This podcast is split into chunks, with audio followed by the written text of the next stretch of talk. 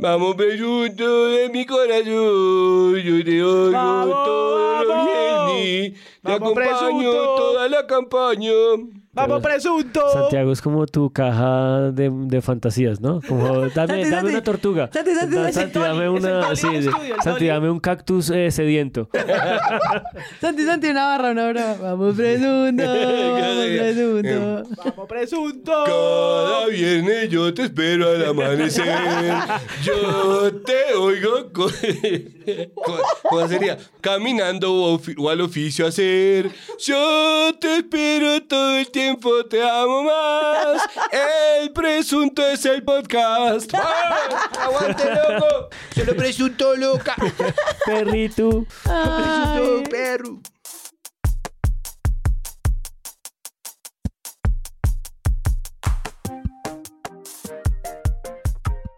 Hola a todos, bienvenidos a un nuevo episodio de Presunto Podcast.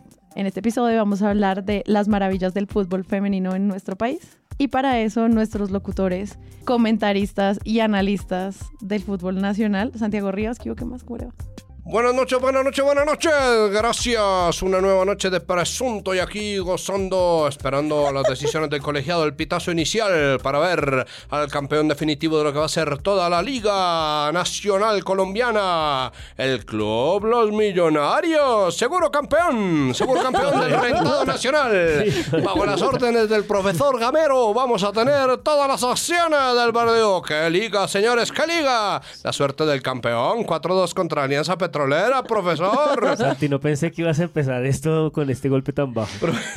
profesor Está Álvarez. de Acaba- salarme el campeonato del chat de presunto desde hace como 70 horas. Eh, ¿qué hubo, Juan Álvarez, bienvenido. Hola, buenas noches. Gracias al amigo Iván, que sí va a ser campeón del torneo colombiano con la nueva carta que está por sacar y de la que fuimos testigos hoy de nuevo. Está por salir, está por salir. Ya en noviembre la encontrarán. María Paula Martínez, bienvenida a Presunto. A mí como me cae pésimo la de mayor y no hay liga femenina, entonces no voy a locutar nada. Nada. nada. Uh, Pero puedo ser comentarista porque como no llaman casi a las comentaristas mujeres, voy a hacer la re- mejor representación que puedo. Santiago, una noticia, una noticia que, que trajo para hoy. Oh, no, mentiras. Noticia no protagonista de episodio. Bueno, mi noticia no protagonista de episodio, el debate trans. Creo que hay ciertos aprendizajes que nosotros tendríamos que haber hecho hace bastante tiempo. Creo que existe una serie de discusiones viejas, una serie de estudios y aprendizaje suficiente para no tener que recaer en esto una y otra vez. Y creo que mm, en medio de eso lo que se está moviendo obviamente es el privilegio de una serie de personas que deciden dar un debate que no cabe en nombre de una posición que por ser entre comillas diferente cree que tiene una posición de rebeldía cuando en realidad representa la opresión de personas que pues ven comprometido simplemente su derecho a ser. Creo que ha sido un debate muy fuerte, hasta John Oliver lo tuvo, es decir, no es solamente una cosa nacional, en este momento eso se está traduciendo en leyes en Estados Unidos que buscan acabar y restringir el derecho a ser de la población trans y creo que toca empezar a hacerle frente a eso de alguna manera, pero sé que es un tema que requiere obviamente de puntos de enunciación muy distintos al mío. Simplemente esa es mi noticia no protagonista. Eh, a la gente que le guste este tema, lo invito a que se vincule a nuestro servidor de Discord, que lo encuentran en la página web de presuntopodcast.com. Hay un canal para esta conversación. En el canal de género, muchos de los usuarios de- del servidor han dejado muchísimos comentarios, buen periodismo, reportajes, análisis. Entonces, allá vayan, que está chévere. Eh, María Paula.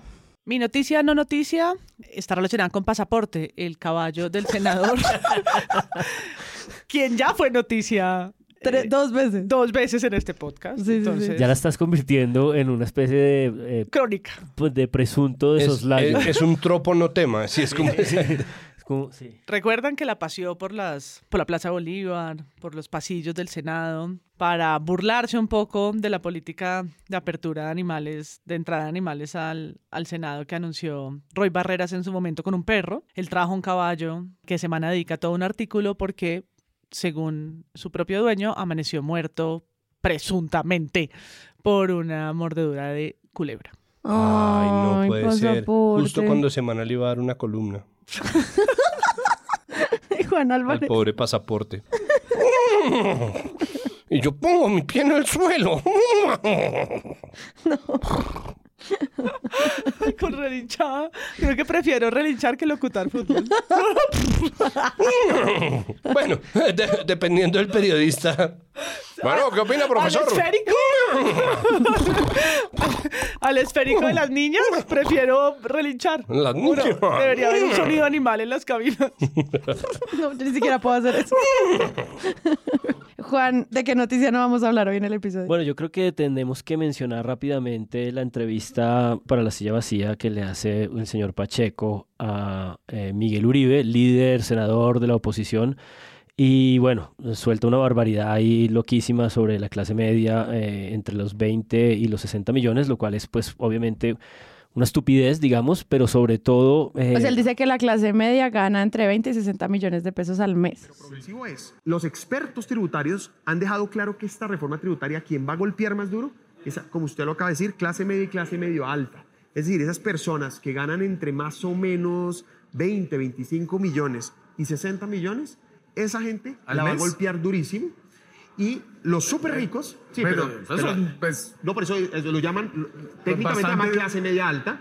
Pues, Eh, no, de acuerdo, pero, clase no, pero no me alta, lo, alta. Bueno, o sea, si quiere que, llamarlo así. que se gana 20 millones de No, de pesos al acuerdo, mes. pero, pero no me lo, a mí no me lo, eh, es decir, yo no le estoy dando ese el, el dato que dicen los Pues, no, no, no, no es, digamos, como unos pobres No, de acuerdo, eh, son- víctimas son de... personas de altos ingresos. Sí. Pero es que yo no estoy diciendo que no. Pero me interesó mucho un hilo que publicó César García Garzón, que es un documentalista, en el que básicamente lo que muestra es que todos nos enteramos del escándalo por los segundos que fue esa intervención, pero parece que Miguel Uribe se dedicó en esa entrevista a decir, pues, puras mentiras, ¿no? Por ejemplo, que Petro no estaba respetando la oposición, a diferencia de lo que había pasado con Duque, cuando, pues, sabemos lo que pasó en estos años con el Estatuto de la Oposición. En fin, hace un hilo muy completo de cómo el periodista Pacheco le dejó pasar una tras otra, tras otra las mentiras, y solo en esta fue cuando ya fue como ya muy descarado, cuando el tipo se sentía como con la seguridad de poder decir que la clase media en Colombia va de los 20 a los 60 millones de ingresos mensuales, lo cual es ofensivo. Pues el notable ganador del premio Rafa Gorgori 2022 viene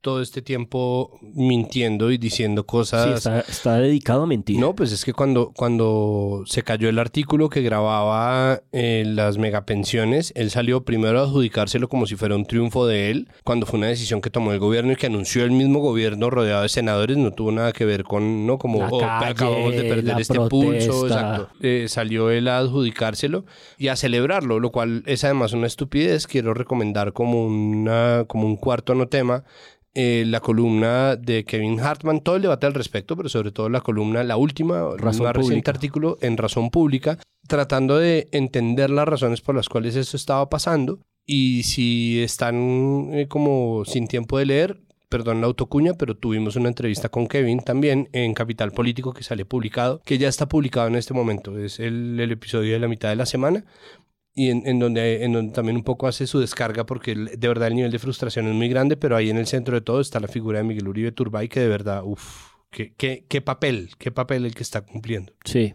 Aprovecho esto solo para recordar un episodio que hicimos sobre mm, economía con Camila González de Economía para la People, donde ella pues explicaba muy claramente cómo el DANE y otros organismos habían determinado qué significaba la clase media y que realmente es una clase muy pobre. Pero es que las declaraciones de Miguel Uribe Turbay son estúpidas hasta el punto en que cuando uno piensa en clase media, ¿no? Y uno se sorprende que la clase media gane tan poquito, porque uno está pensando en los supersónicos y en los picapiedra, ¿no? Y en los Simpson. Y uno dice, pero ¿cómo así? Si la clase media tiene casas de dos pisos, de a tres hijos, ¿no? Si ellos son clase media, media baja, que cuando de pronto hay crisis ellos mismos empiezan a sentir el, el- apretón, pero eso no es igual en Colombia, eso es muy distinto. La curva de desigualdad de- del ingreso en Colombia es una cosa muy distinta, ya está medido, e igual ni los Simpson, ni los Picapiedra, ni los supersónicos se ganan un sueldo, nadie entre 20 a 60 millones de pesos. Es Punto a favor del periodismo, Daniel Pacheco no lo puede creer. Sí, no, pues le dice, eso es clase alta, alta. Sí, amigo. total. ganando cancha. Señoras y señores, el juego terminó. Ha quedado campeona por segunda vez consecutiva el equipo de España sub-17. Ha ganado España la Copa del Mundo de India 2022. Nos ha ganado, pero hemos dejado todo en la cancha. Nuestras guerreras no dejan de ser guerreras. seguirán siendo lo que fueron en esta Copa del Mundo.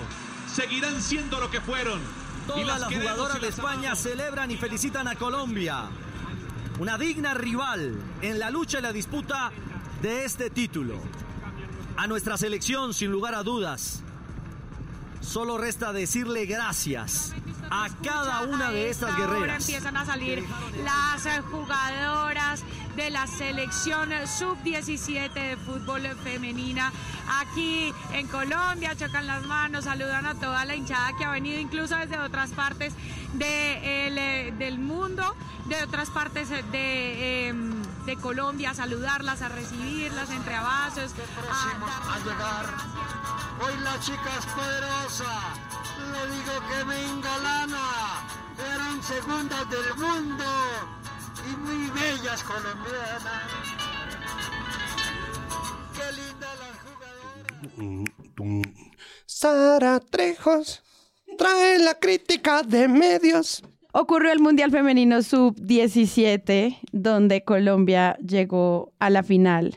Y como dicen en el país de España, ahí sí de España, o sea, desde allá, Como si no le- acá. El país Claro, porque es No, que además país España, España, España. pero es que además España nos venció en la contienda final. Exacto, por eso quiero empezar por ese artículo. Dice, tuvieron varias ocasiones para un gol, pero se marchó de vacío a pesar de tener un gran torneo en el que han hecho historia a pesar de esta derrota. Así los titulan en España. Hablemos del cubrimiento del fútbol femenino, pero aprovechemos primero este mundial. ¿Cómo lo vivieron ustedes? Esa llegada de ellas allí, cómo se vivió también previamente, porque lo que yo sentí fue que al menos en medio se sintió un poco sorpresivo lo que iba a ocurrir el domingo, como, ay, no sabían lo que va a pasar el domingo, llegaron a la final. Después de eso hubo un gran despliegue de medios al respecto de ellas, de los perfiles, de lo que ocurrió, obviamente muchas narrativas en torno al fútbol en general en Colombia. A mí me gusta como lo resume la silla vacía en el artículo que publicó esta semana, porque arranca diciendo, solo este año el fútbol femenino colombiano ha acumulado más títulos que los que el fútbol masculino ha conseguido en los últimos 20 años.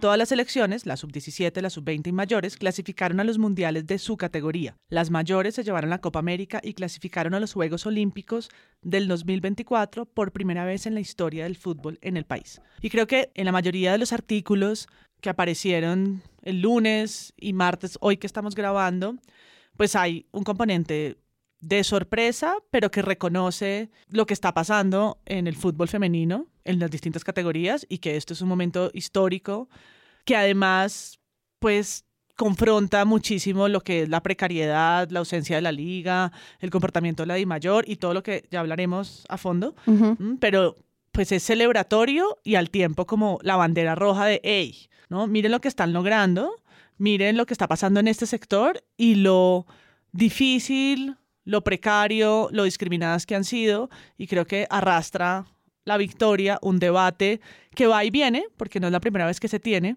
por declaraciones, por escándalos eh, espantosos, por por supuesto las mismas quejas de las jugadoras, pues ha sido un tema en los últimos años, ¿no? No es nuevo, no es que aparezca con, con este mundial, pero por supuesto la visibilidad que le da el mundial. Yo en particular pues vi el partido en vivo en la transmisión de Caracol, estaban en la India, me pareció muy curiosa como la tribuna, en un montón de, mujeres con, con unos eh, sombreros típicos de la India, probablemente de selecciones o tribuna que llevan local, por supuesto un montón de hinchada pues combinada y colombiana y española y unos comentarios y una locución de hombres que me tenía harta porque realmente en la Copa América fue muy interesante ver cómo encontraron unas voces nuevas y distintas para narrar. Eh, y aquí se sentía pues una narración muy tradicional, muy masculina, muy del esférico, muy del profe, puesta pues en esa final de la que ya entraremos en detalles. Es una columna de opinión que publican en La Oreja Roja. Las frases que usaron los periodistas hombres ya deberían proscribir. Por ejemplo, mis niñas, mis guerreras y todo lo que tenga que ver con cómo me pertenecen. Eso ya deberíamos empezar a pensar que eso no pasa. No sé si ustedes lo sintieron mucho en ese momento, pero a mí me gusta que hayan medios diciendo hay que tener en cuenta esta manera de hablar. Yo sentí el pertenencia, para terminar ahí la idea, pero creo que eso también pasa con los hombres, es, es mi selección y eso tiene que ver con el Mm. relato identitario que construye el fútbol, Ok. que me parece que es transversal a los géneros, pero la belleza, sí reparé en la belleza. Y la infantilización también. En Caracol no, particular, y yo estaba tratando de fijarme en la palabra, en el uso del lenguaje, pero la- las más bellas, las caras más bellas, las más bellas de Colombia, aquí están, sonrientes, la sonrisa, la sonrisa, como algún día dijo Sara, la sonrisa más bella. Eh, eso sí, y sobre todo, todo hacia el final, de hecho cuando estaba, ¿no? Cuando acaba el partido, la derrota, pero pues hay una celebración de ese segundo puesto y pasan, ¿no? A darle la mano y ta, ta, ta. Ahí hay un reguero de adjetivos innecesarios, ¿no? Pues todos deberían claudicar. Las guerreras están siendo saludadas por las que hoy se ganaron la Copa del Mundo. Las españolas son una calle de honor como debe ser. ¿Cuánto se lo merecen nuestras guerreras colombianas esto? ¡Qué belleza! Todo se dio.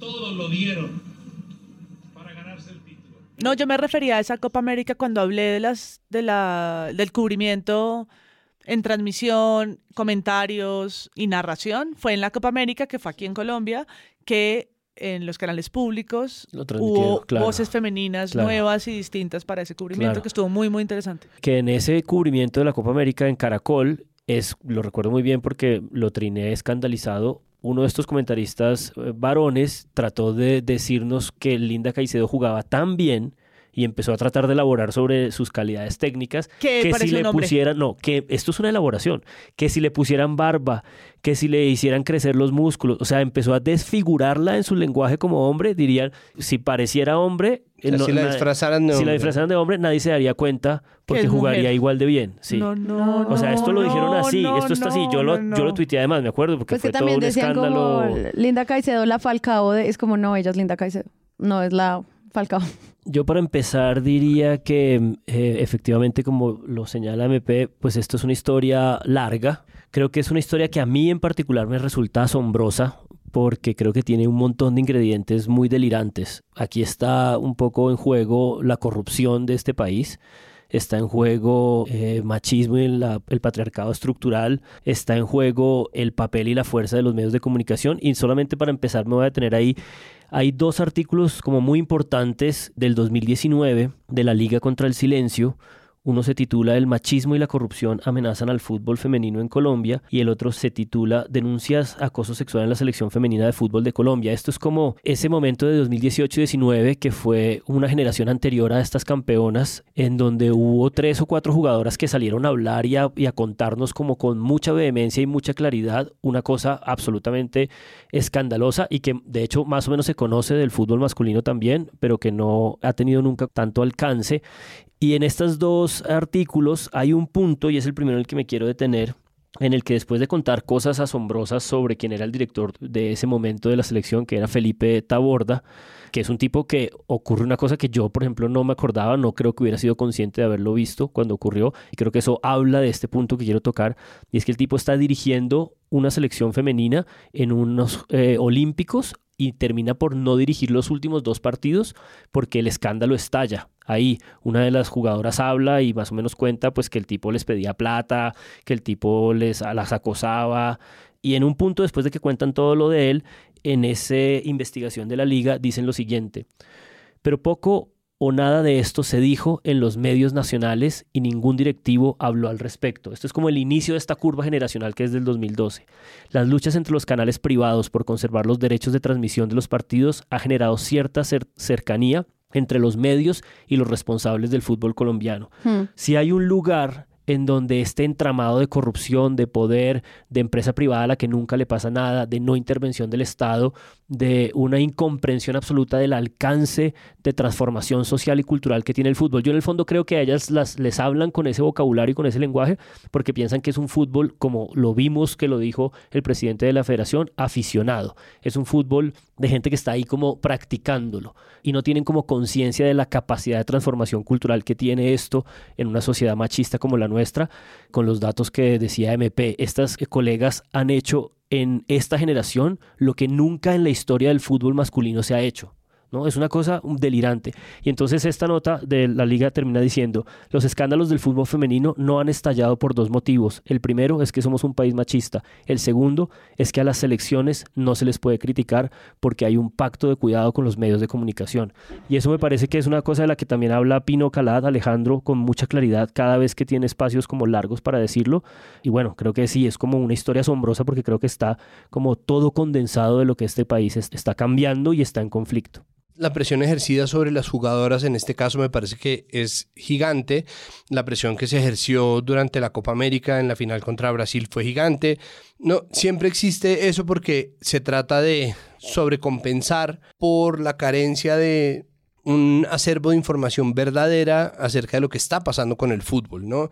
Entonces, los medios prefieren compensar sus silencios acerca de la no existencia de una liga femenina hecha en regla, si no tenemos una liga femenina verdadera, tenemos una liga que tiene torneo apertura y torneo clausura para los hombres, para las mujeres son un torneo a veces van a ser dos y terminan no haciéndolo, a veces sí logran sacar dos, que dura tres meses y son partidos que se juegan en horario extra masculino, ¿no? O antes de los partidos de hombres o en días en los que poca audiencia tienen, hay plata para hacerla, porque al comienzo era como es que no hay plata para. Entonces el gobierno, Duque, puso plata, dijo, listo, aquí está la plata. Y la Di Mayor no se la gastó. Y la Di Mayor no se la gastó y no la, no la utilizó porque ellos no se quieren encartar porque precisamente y como bien lo ha resaltado incluso aquí en Presunto Podcast Alejandro Pino, todo el negocio está atado realmente a la comercialización de los derechos de transmisión de los partidos de fútbol de la liga masculina. Y ahorita hablamos del senador Camargo, que tiene una sentencia en juego y que es eh, dueño de un equipo de fútbol. En fin, aquí está el poder político del país también. No, pero y eso es a nivel internacional, pensando en mundial, lo que tú estás diciendo también tuvo un escándalo y, y fue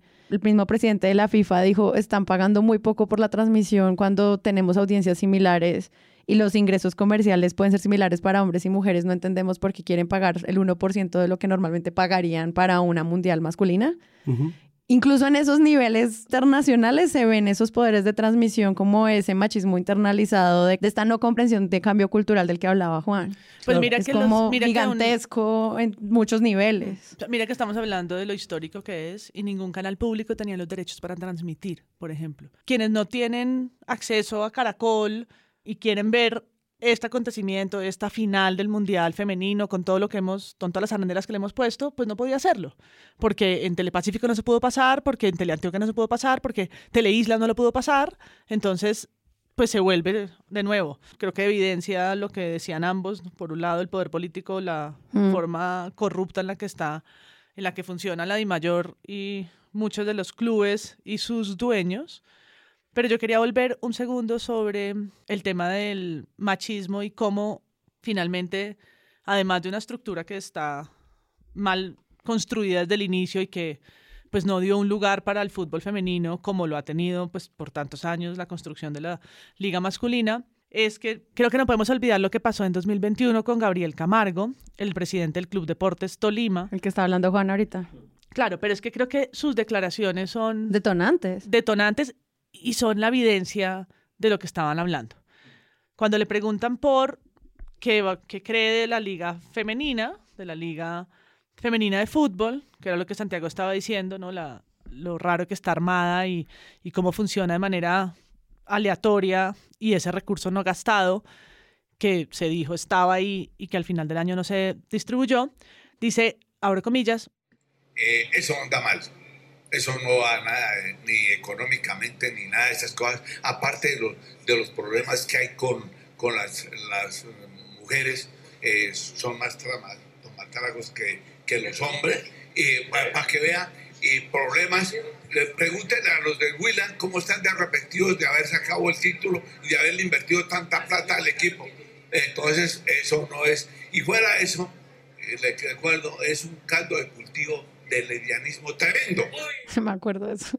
No, a este hombre esto terminó en una tutela que presentó la Defensoría del Pueblo y a esa tutela una respuesta de la Corte Constitucional en la sentencia 212 que por supuesto reconoce y pide al señor Camargo que se retracte, que pide disculpas y dice, la Corte reconoció que el fútbol femenino en Colombia se desarrolla en un contexto de discriminación que lo afecta y lo relega. A partir de diferentes fuentes dijo, reconoció que las mujeres que se dedican al fútbol enfrentan la discriminación alta en comparación con sus pares hombres, en aspectos como el acoso sexual, la precariedad laboral, el limitado cubrimiento del sistema de seguridad social, entre otras cosas. Entonces, esta sentencia es de hace un año, todo el mundo recordó, pues, o recuerda lo que dijo este pelotudo, que es muy desacertado a nivel individual y bueno, él tuvo que eh, enfrentar las acciones que le pidió la Corte, pero creo que es reflejo de un problema estructural que sigue sucediendo, porque al final las notas que estamos viendo hoy y los días después del, de la oda al triunfo es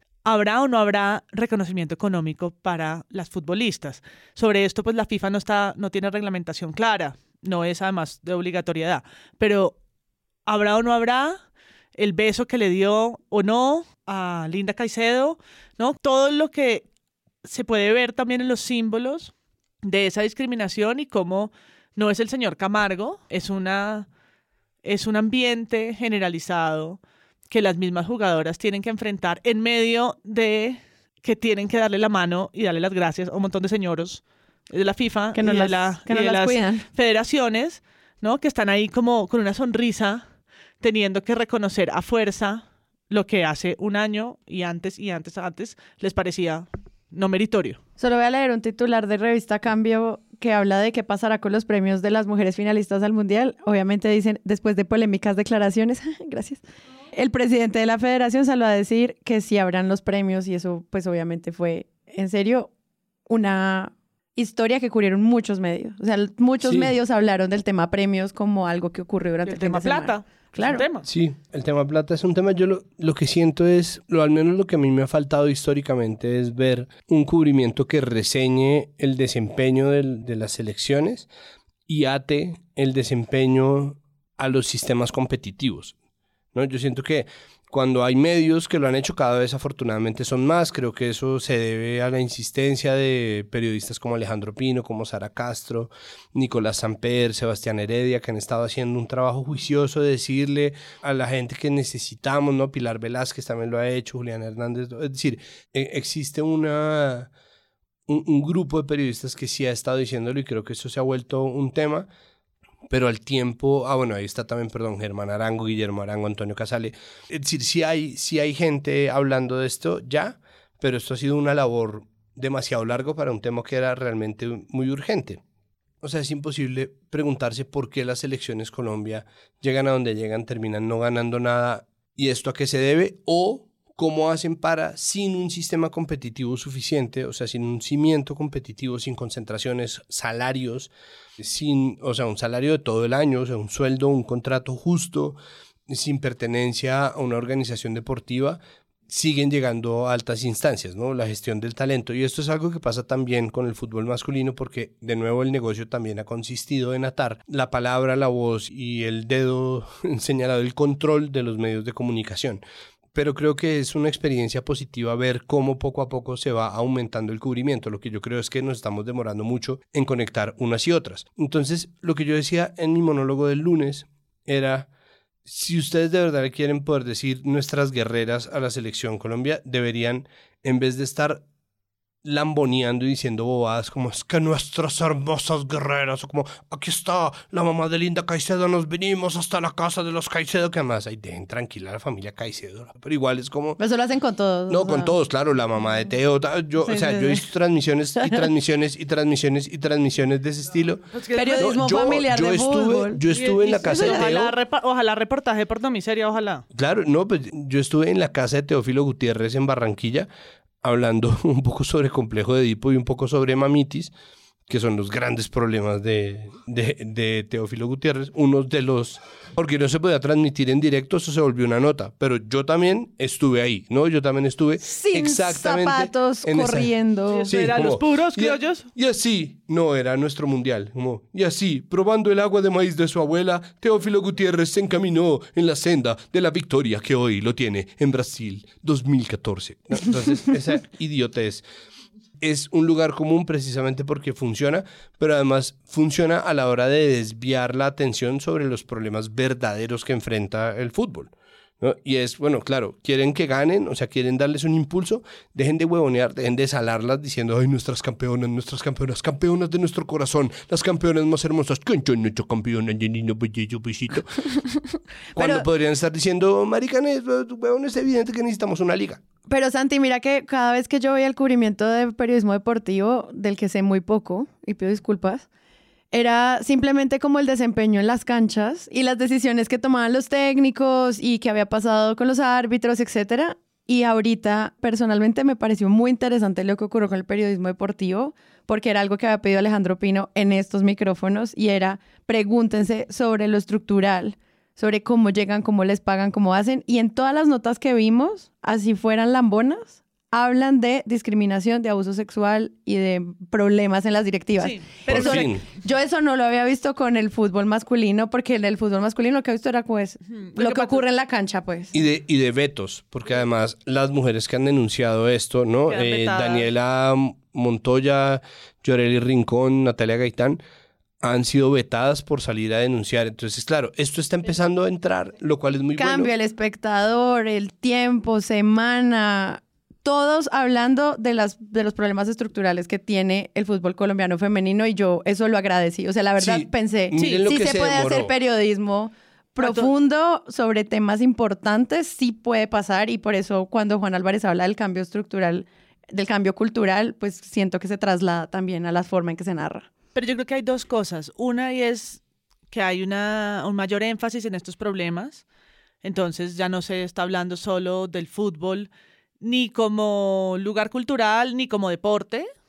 O sea, lo técnico tampoco. No se está hablando Sino de también. la defensa, no se está hablando de la estrategia, no. Se está hablando de los problemas políticos, de los problemas de corrupción, de los problemas de la no existencia de la liga, ¿no? De esto que es estructural, que se necesita y que hace parte como del periodismo de investigación y de denuncia de esas agendas. El otro es el, el del orgullo patrio, el celebratorio, ese que ¿no? inunda los periódicos los lunes o los medios los lunes, que es pues de fanaticada, donde se nos hincha el corazón, la camiseta, ¿no? Como una cosa, pues, que hemos visto en tantos años y de tantas formas. Pero a mí realmente me gustó porque quienes sí analizaron, yo no seguí de cerca todos los partidos, yo la verdad me vi este de la final, pero quienes sí lo hicieron empiezan a hablar, que también parece que es una capa interesante, y es cuando no hay que hacer una, una separación de lo que pasa con el fútbol masculino, que entonces si es fútbol y si es profesional, un poco siguiendo la, el hilo de los tarados que dicen esto, en la Di Mayor o en, la, o en los clubes, y hablan del fútbol, fútbol. Es decir, ¿no? De, de las llegadas, de los cambios, de las reglas, de, ¿no? Como de qué pasó en esos, en todos esos partidos, ¿no? ¿Cuál fue la estrategia del técnico? ¿Cuáles fueron los, las fallas que tuvo una u otra de las delanteras o de la defensa o de los cambios que se hicieron o de las que salieron eh, lesionadas o de en los lugares en los eh, equipos en los que juegan? Mm. Son discusiones de periodismo deportivo. ¿Mm?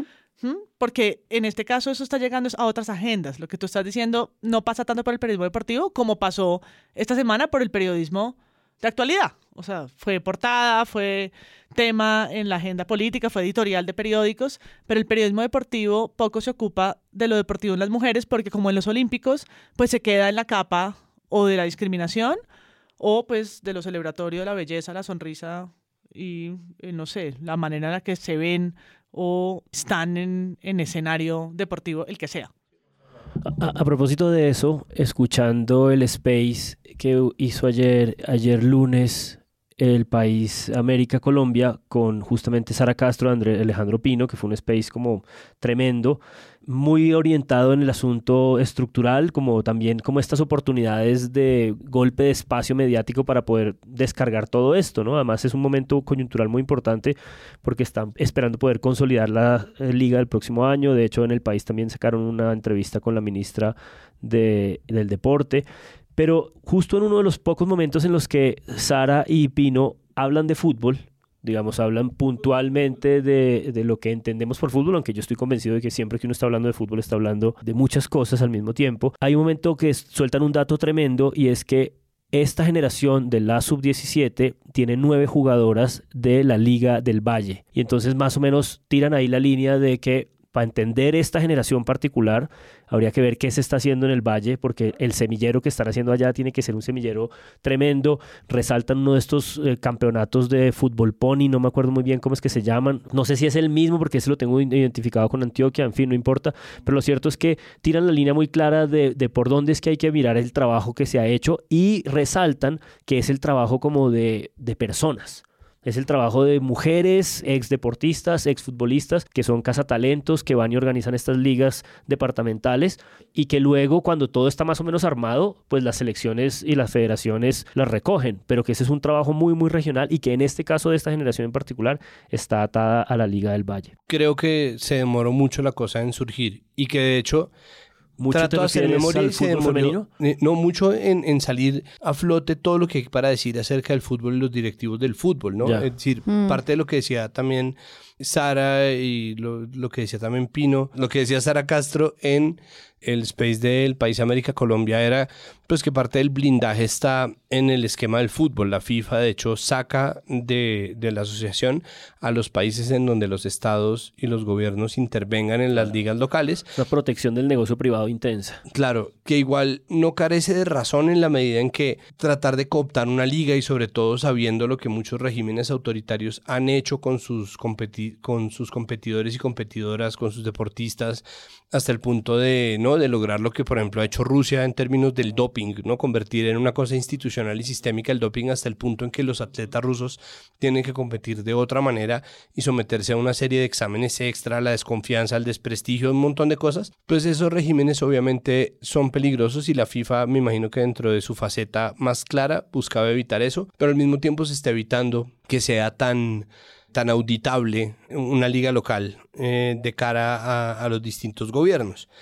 Y lo que decía también es que pues, eso también depende de, de a qué gobierno nos refiramos, porque en cuanto empezaron a mover las platas del FIFA Gate a través del sistema financiero estadounidense, le cayeron encima a la gente, ¿no? Pero esto pasó eh, antes del Mundial 2014 y después del Mundial 2014 tuvimos el escándalo de la reventa de boletas y aún así ahí seguían. Y después salió la investigación de Carlos Cortés en la que trabajamos para mostrar cómo era el sistema de comercialización de los derechos de transmisión de televisión de la liga, que era un sistema de bolsillo cerrado en donde la plata iba del de un bolsillo a otro de la misma persona que tenía que ver con la misma empresa que ponía las vallas, era la empresa que ponía las cámaras, era la empresa que tenía los derechos, es decir, era un negocio circular y hasta ahora lo estamos viendo, entonces se agradece, pero creo que ahí existe un problema. Y todavía falta hablar sobre muchas otras cosas que aparecen dentro del fútbol masculino, de las cuales no se hablan, como por ejemplo acoso sexual a un nivel absolutamente ridículo y ya hay artículos de periodistas que van saliendo poco a poco y que se van quejando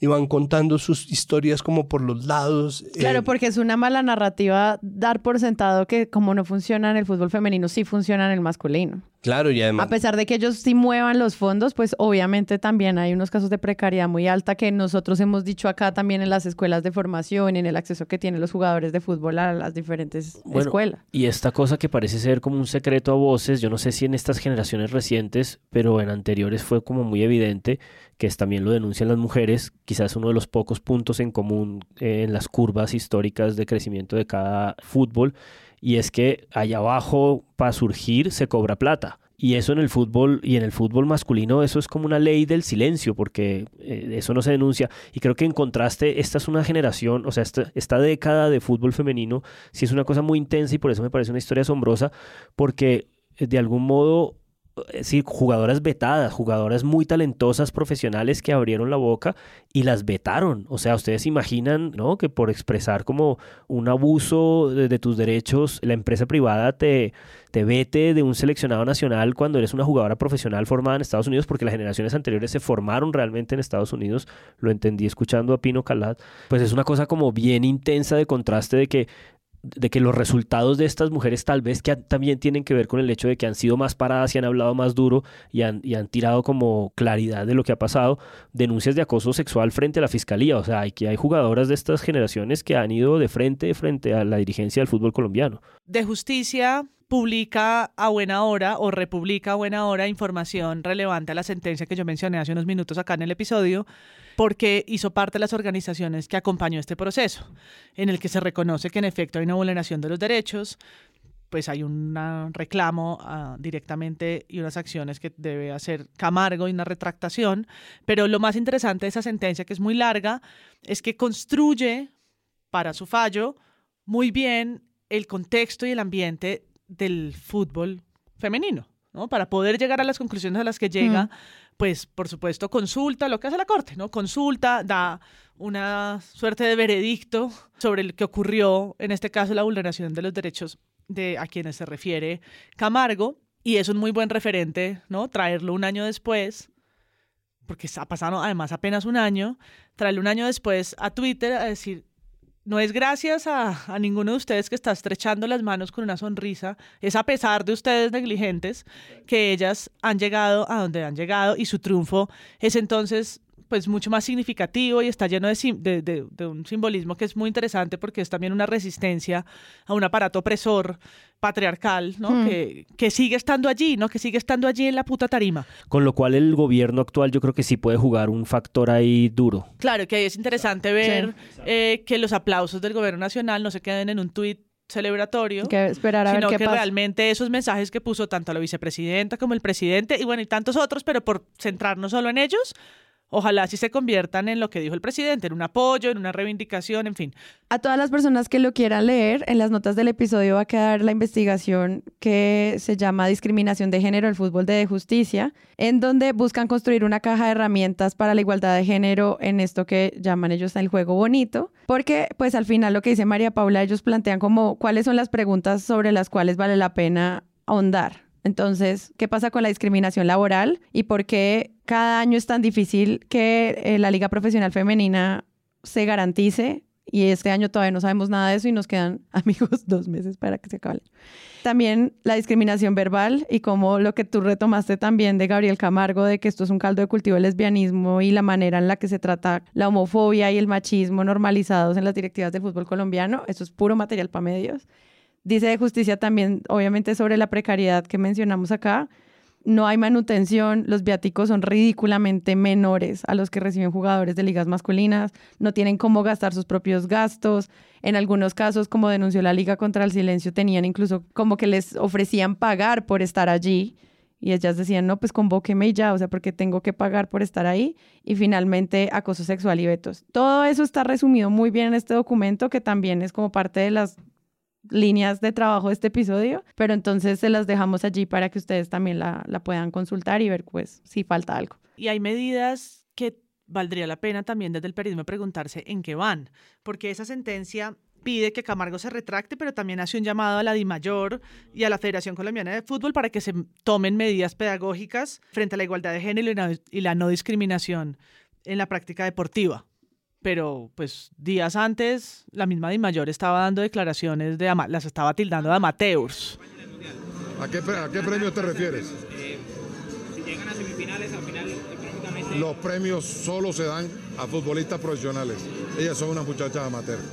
Igual, utilizando amateurs de una forma peyorativa y negativa, además en el, Con tanta gente haciendo fútbol lindo por ahí. No, y además no, no es... Puede que sí sea amateur, pero porque, o sea, no todas, primero Linda Caicedo no es amateur, pero perdón, yo lo que siento simplemente es que existe una instrumentalización negativa de la palabra amateur, cuando además era una estrategia de, relaciones públicas pulpita. Si Ramón Jesurún no estuviera tan absolutamente consumido por su propia codicia, se habría dado cuenta de que le salía mucho mejor salir a decirle a los medios, sí, nosotros le vamos a dar a nuestra guerrera campeona del mundo, la más hermosa, todos los premios que nos pidan. ¿No? Pues, porque la empresa privada ya apareció. vivo porque es un pelotudo. Es un pelotudo que lo único que se le ocurre es darle un beso a Linda Caicedo en la cabeza. y cogerle la cabeza así de forma creepy, Como, pero ¿por qué razón la tocas de esa manera y te que crees en el derecho de, si todo el mundo está dando la mano como adultos, porque tú te crees con el derecho paternal de acercarle la cabeza a tu boca, en fin. Pero de la sentencia, que me da mucha indignación, me importan dos cosas. Uno, y es que pide al Ministerio del Deporte eh, y a la Consejería para la Equidad de la Mujer diseñar un programa sobre, sobre derechos humanos de las mujeres. ¿Se creó, no se creó? ¿En qué va eso? ¡Ah! Y también le pide al Congreso que revise la ley del deporte con el fin de incluir garantías para la equidad de género y la no discriminación. Pues, no sé, el Congreso hizo esto, lo revisó, ha avanzado en algo eso, en el gobierno Duque algo quedó de esos cinco llamados. La retractación de Camargo sí, porque además eso tenía un plazo muy estipulado, pero todo lo demás son acciones. Ojalá la Liga contra el Silencio y los demás medios vuelvan sobre ellas a ver qué ha pasado, A ver, si se ha cumplido o no. Hay unas pisticas sobre esas cosas en la entrevista a la ministra del Deporte Urrutia en el país, pero tocadas muy tangencialmente. Nada más quería a propósito de todo esto, pues que es como un poco la dimensión política, ¿no? Las consecuencias de cómo se va a contestar a esta discriminación estructural que sentencia la Corte, que en estos días, bueno, hoy estamos grabando martes, mañana miércoles es el recibimiento.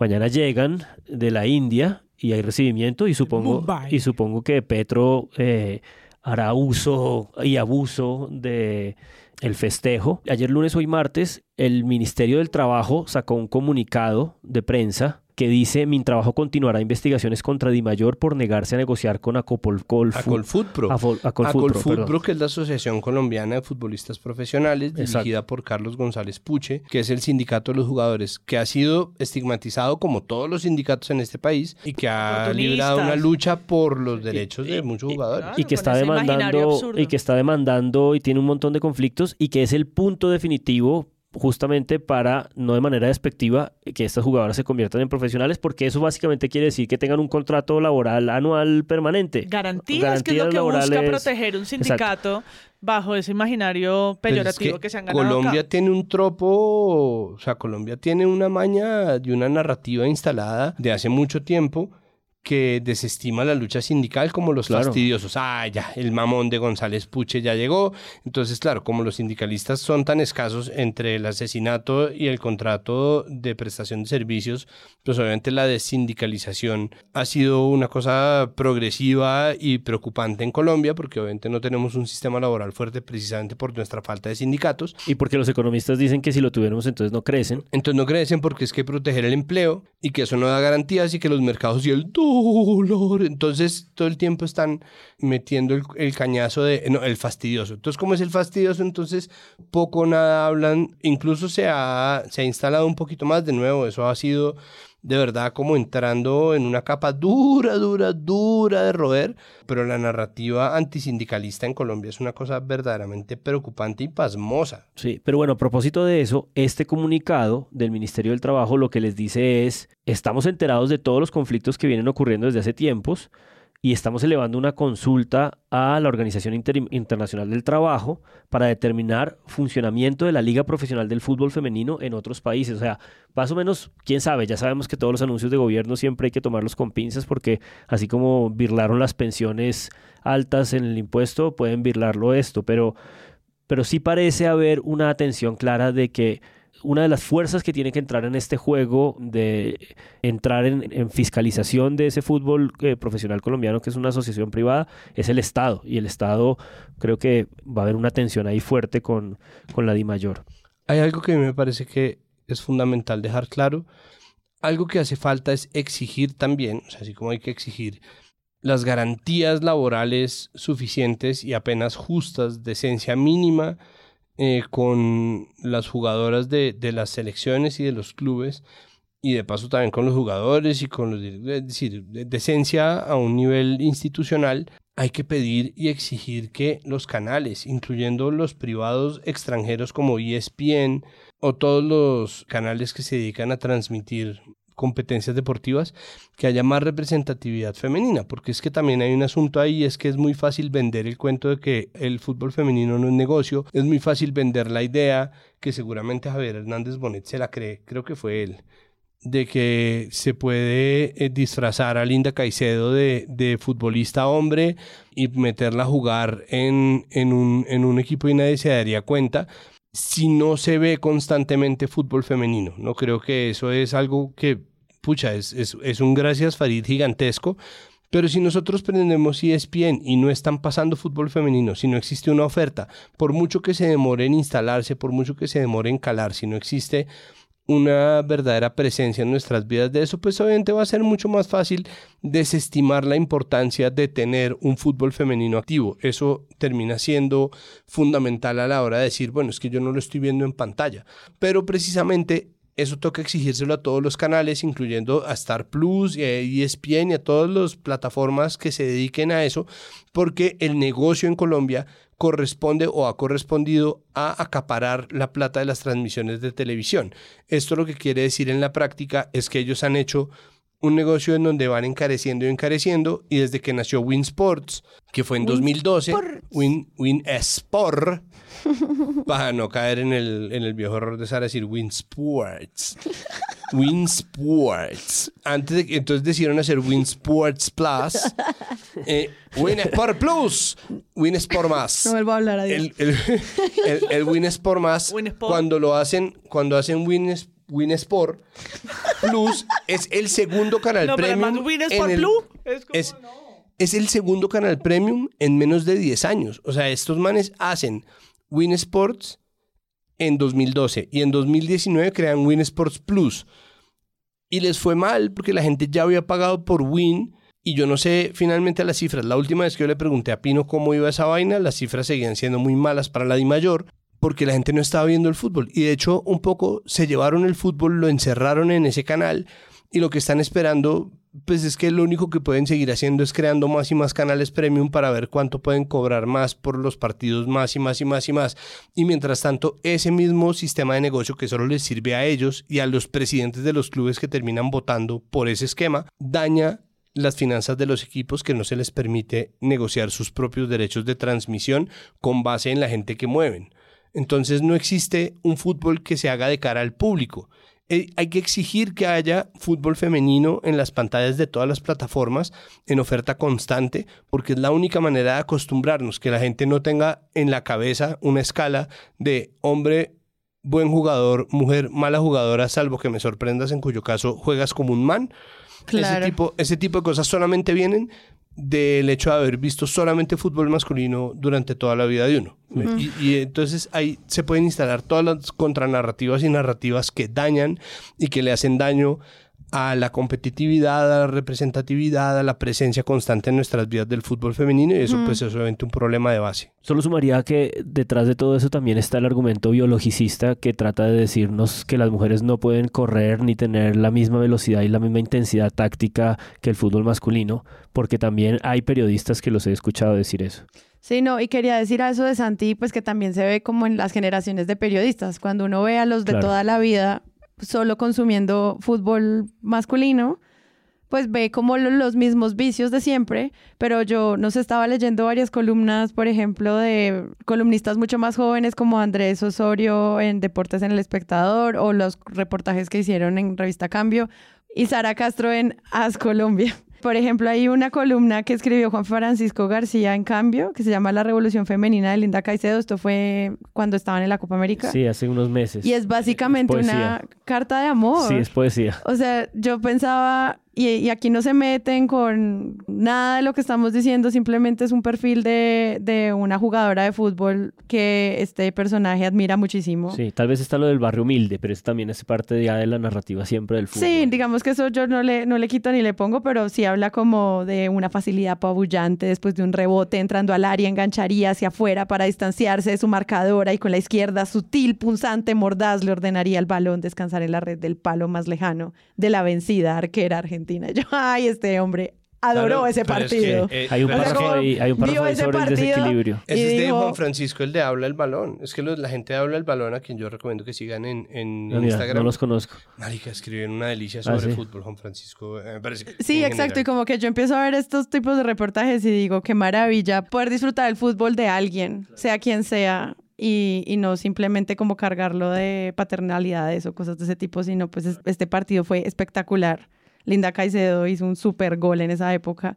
Y como también esas narraciones creo que valen muchísimo la pena. Lo mismo pasa con una crítica interesante de Andrés Osorio, donde él dice, antes del Mundial como no se pueden conformar y les hace las necesidades que tiene el eh, la selección para llegar a ese punto, o sea, que las trata como atletas, fin. Claro. A propósito de atletas y hablando de fútbol, como quería MP, sí, a mí sí me pareció muy intenso en el partido, como darse cuenta que parecía un partido parejo la final, hablo, nuestra derrota con España, además un autogol que es como una escena absolutamente triste, o sea, es una manera muy poética de perder también. El partido estaba relativamente equilibrado, España obviamente estaba jugando un poco más con el balón, tenía una posesión mucho más alta. Sobre todo en el segundo tiempo. Sobre todo en el segundo tiempo se estaban acercando más, pero ahí, ahí es donde yo siento que está como esa diferencia de, de ver un equipo estructurado con una formación de ligas, de estas jugadoras formadas para el fútbol, desde el fútbol desde muy pequeñas, porque el hombre ve que no tiene variantes, ve que el partido está cerrado, mete tres cambios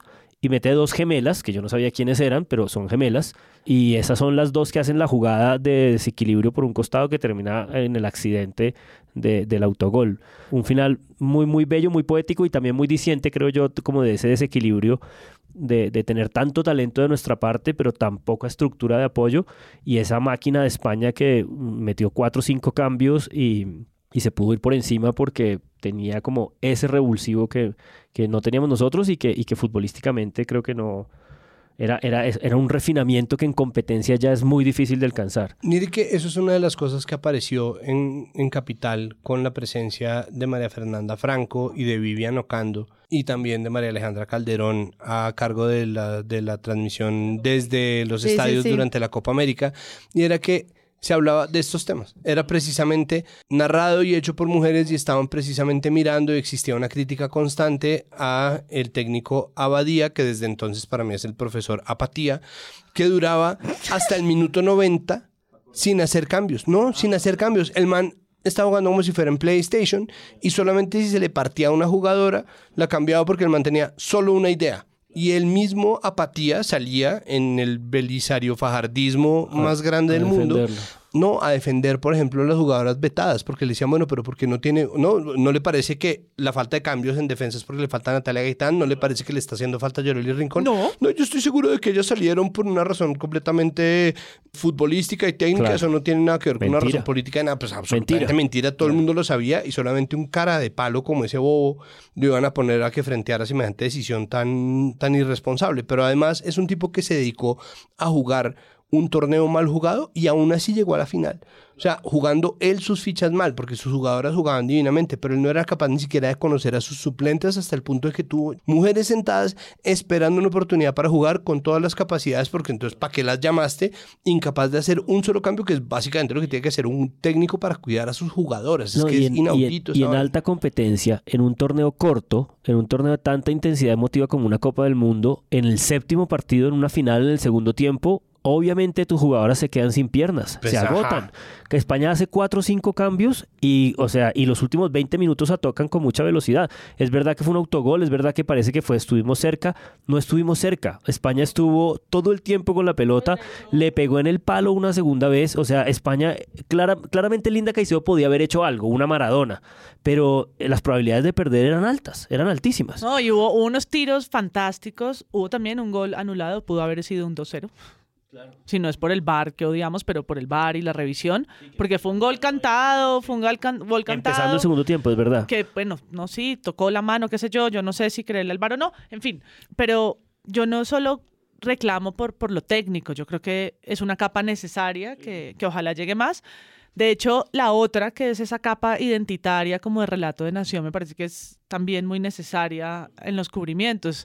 Y me gustó que el mismo Pino, ayer al cierre de ese Twitter Space, nombró a Andrés Dávila, que tanto ha escrito sobre fútbol, como construcción de un tejido social lleno de orgullos y lleno también de machismos y lleno de clasismo y lleno de lo que es de lo que están hechos nuestras identidades y reflejo también de esas desigualdades y de la manera como nos comportamos en un estadio, como somos fans y, como somos hinchas y cómo llevamos eso en la cotidianidad y cómo lo llevamos a la arena política y cómo es también un asunto de corrupción o cómo, cómo se tejen estas cosas, pero el fútbol sin duda es ese escenario, ¿no? Es un escenario que es al tiempo político, cultural, de identidad y que refleja de alguna manera lo que somos y cómo somos. Y eso creo que a veces en los cubrimientos deportivos se olvida, ¿no? Se queda con las otras, las otras que hemos mencionado acá, y se olvida ese componente que a mí me parece que es, que es muy interesante, ¿no? Muy interesante entenderlo casi que desde lo so- de la sociología, de la antropología, desde ahí. La- lo, lo que han dicho que es como el, la- el gran invento del siglo XX, le preguntaron a muchos filósofos a finales del siglo XX y muchos dijeron que el fútbol, porque era como Claro, la pues sublimación del Galeano, enfrentamiento. Galeano tiene este famoso libro de Sol y Sombra. Villoro tiene textos fantásticos sobre el fútbol. como entender la vida a través del fútbol. entender la vida a través del fútbol y cómo nos atraviesa en América Latina de unas maneras además muy particulares. Solo para cerrar, quería recomendar un especial del espectador que se llama ¿A qué jugamos? Que es un especial multimedia que habla de los orígenes, de hace reportajes, hace perfiles, habla de generaciones perdidas, muestra los cambios. Obviamente todo esto muy enfocado al fútbol masculino, pero siento que también hay un esfuerzo pues muy chévere que vamos a ver esto, todos estos aprendizajes de esta semana, de los que yo estoy como en serio muy agradecida de ver en el periodismo deportivo, que va a pasar también con el cubrimiento del Mundial luego. Pero ahí vamos. Muchas gracias, Santiago. Muchísimas gracias por invitarme a la transmisión de la segunda cosa que más vamos a hacer en la vida. Hablar en Presunto Podcast, claro que sí. María Paula. ¿Uno qué dice después de eso? Lo dimos todo, profesora. Sí, sí, bueno, y por ahí te critican un medio, pero por ahí también haces un buen trabajo y por ahí da un titular y capaz y por ahí pues se da todo en la cancha y por ahí eh, te pueden entrevistar en la silla vacía y por ahí pues claro, dicen una mentira, pero por ahí... Perder es ganar un poco. Y ay, Juan Álvarez. Eh, buenas noches, hasta luego. Saludos a Andrés Páramo que se lesionó una pierna hoy. Ah, sí, para mí todo. Te Ay, a la mandamos banca, saludos. a la banca. Lástima que no te infiltraste para venir hoy. Sí. O te dopaste en su defecto. Que, que lástima como la coherencia narrativa de su lesión hoy. No puede ser.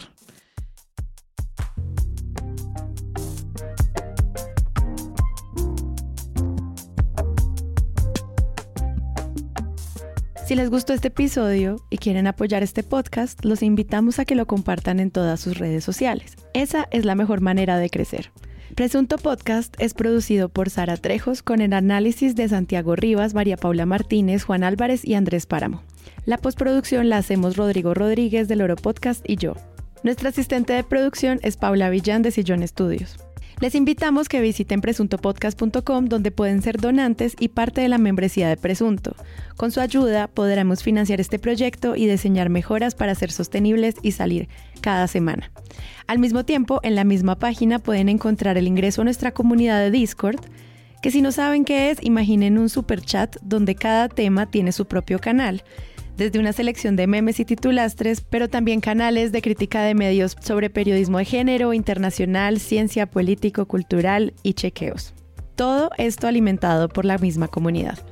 También pueden escucharnos en nuestro canal de YouTube y en todas las plataformas de podcast. En algunas de esas plataformas nos pueden dejar calificaciones y comentarios.